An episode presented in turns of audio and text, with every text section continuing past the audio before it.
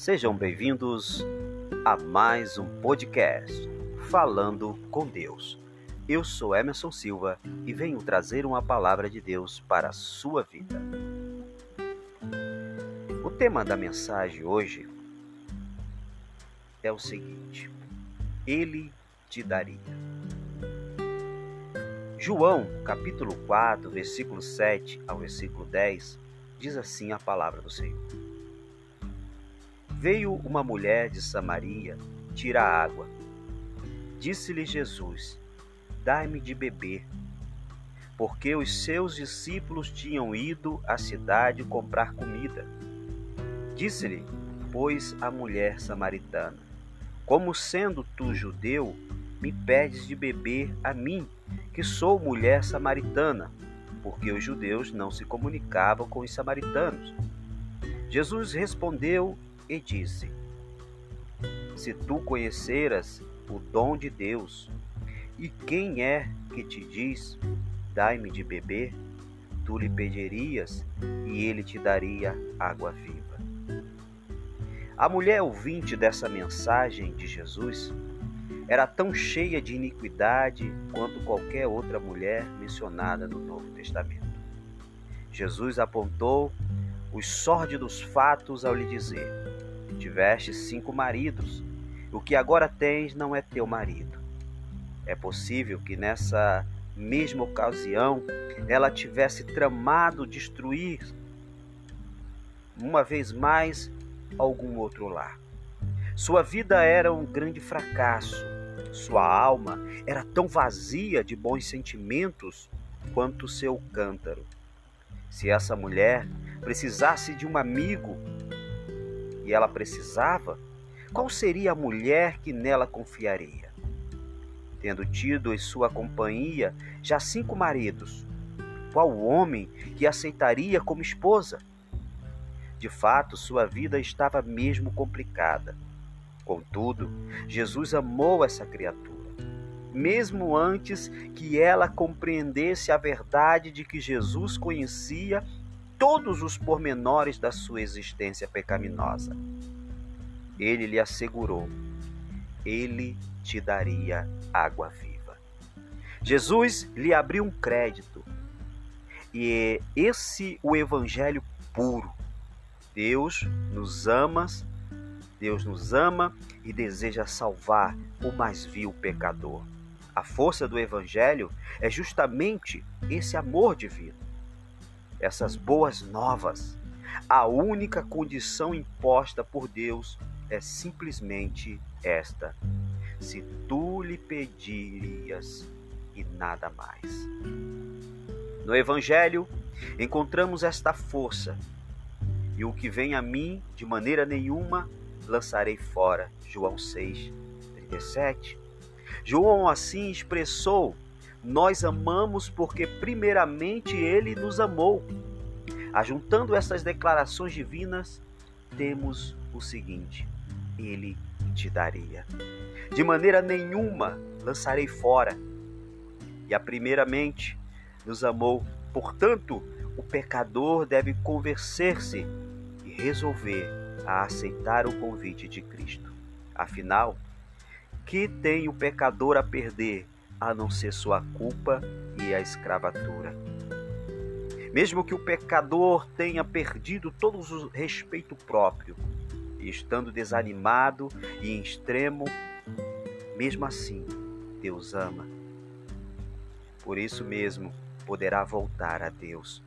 No caso do filho pródigo, Jesus assim explicou: quando ainda estava longe, viu-se o seu pai e se moveu de íntima compaixão e correndo lançou-lhe lançou-se-lhe ao pescoço e o beijou.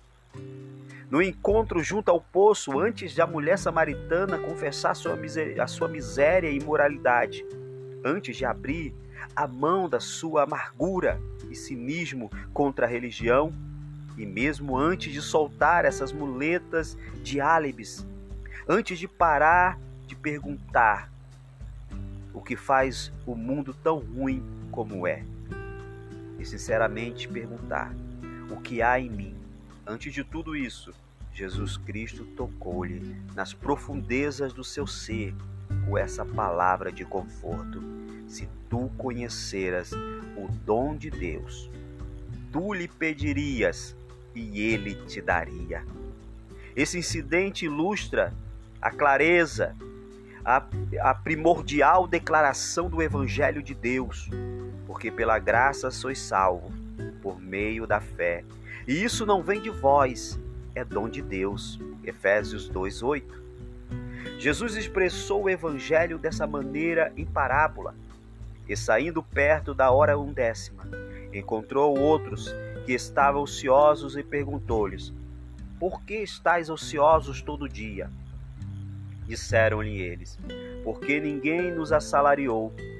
Diz-lhe ele: Ide vós também para a vinha e receberei o que for justo. Deus procura aqueles que ninguém quer.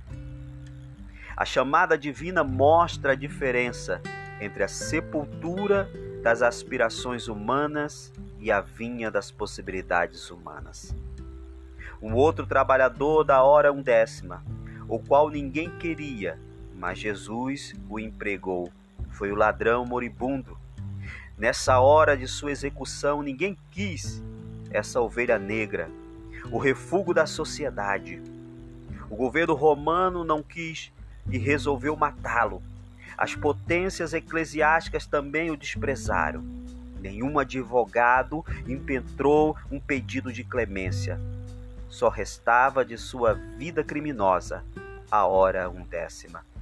Matá-lo, destruir o seu corpo e declarar encerrado o seu caso. Mas o Filho de Deus teve uma outra ideia. Ele disse: Aquele que ninguém queria, vai tu também para minha vinha. Em verdade te digo que hoje estarás comigo no paraíso. E é isso que Jesus faz com muita gente inaproveitável.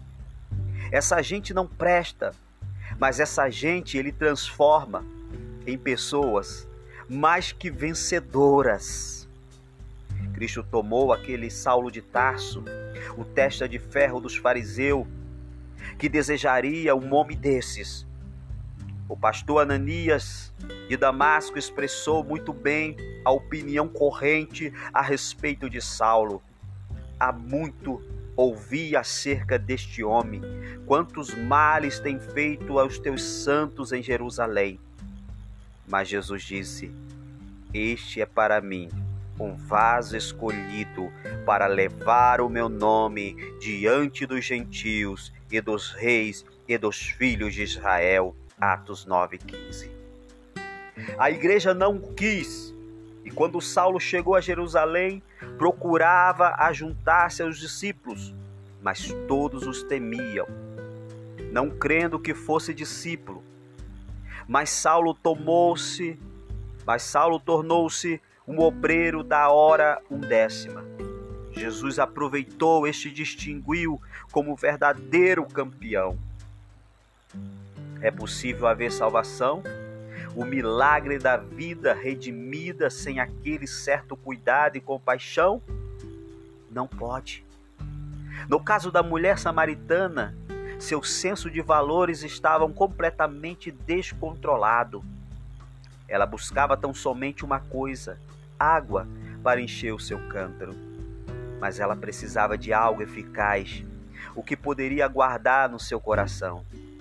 Só Jesus entendeu essa sua situação espiritual. Cinco homens, cinco homens com que vivera já havia desanimado Nunca eles perceberam que estava fora do lugar. O que do problema nunca fora descoberto. Ela julgava obter através de uma vida imoral a satisfação da alma, mas isso não aconteceu. Só Jesus compreendeu a sede que ela experimentava. Deus nos compreende. Essa é a realidade importante acerca de Deus. Ele nos compreende, mesmo os anelos da prof, do prof, profundos do nosso ser, Ele nos conhece também e nos oferece o que ninguém no mundo pode nos oferecer. Ele diz: aquele que beber nunca terá sede. Em outra parte, poderá a alma encontrar essa satisfação? Jesus disse à mulher que a sua satisfação estava sempre ao seu dispor. Se tu conheceras o dom de Deus, e tu lhe pedirias, e ele te daria água viva. Cinco vezes essa mulher errou ao buscar satisfação, e agora ela nem se incomodou mais com um homem que lhe deram na comunidade. As palavras, cerimônias religiosas, promessas e contratos matrimoniais, tudo isso não lhe valia mais. Chegou ao ponto de entregar a sua alma e o seu corpo às correntes arrastadoras da eternidade sem Deus. No seu desespero, com a coisa alguma se importava, mas, mas a não ser sobreviver, materialmente falando. Por isso fora buscar água ao poço.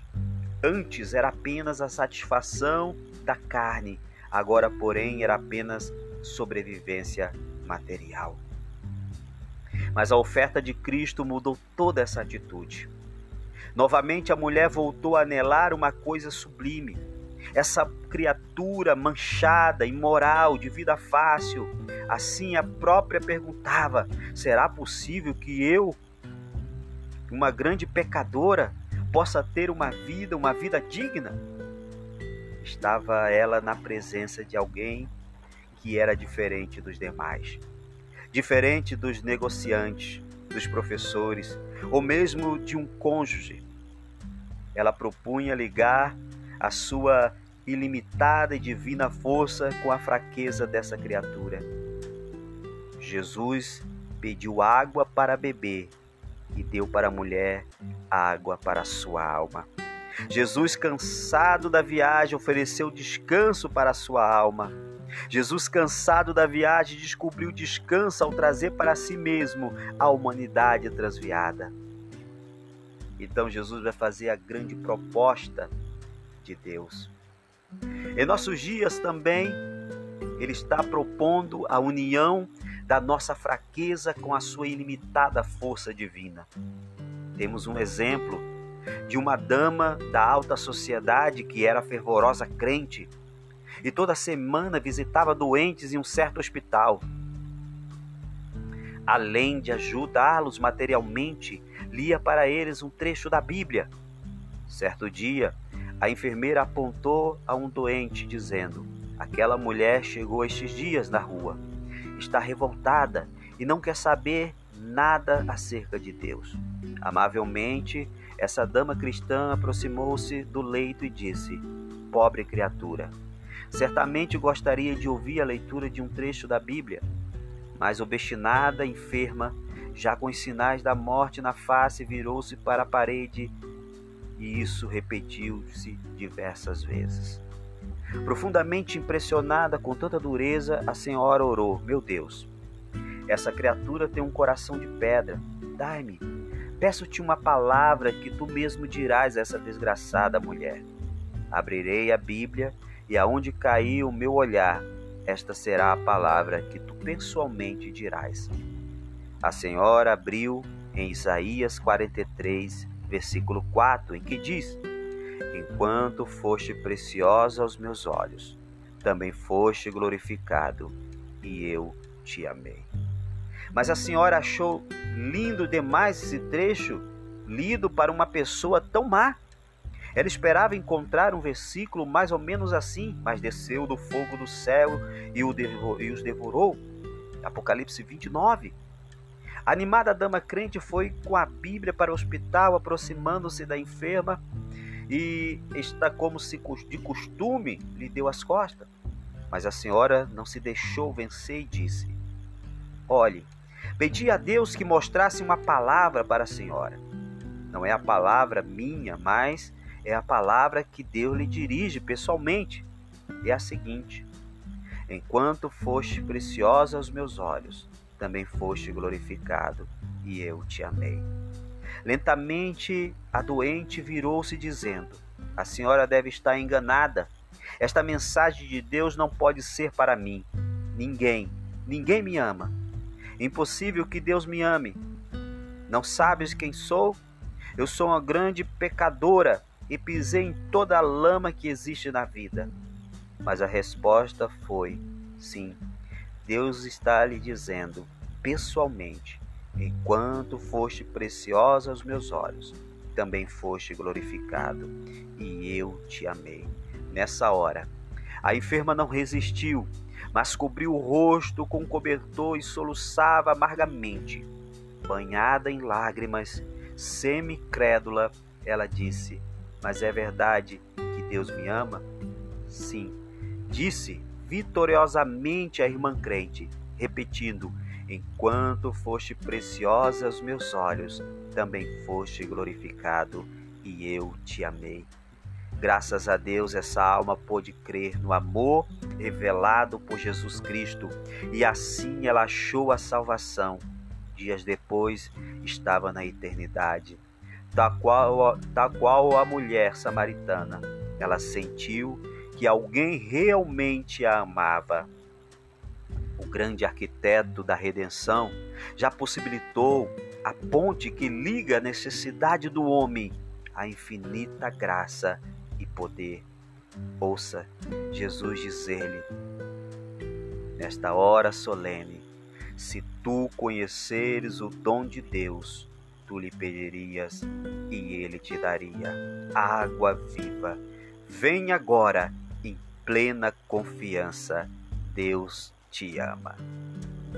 Esta mensagem foi feita por Lawrence Alson em 22 de setembro de 1963. Deus abençoe a sua vida em nome de Jesus.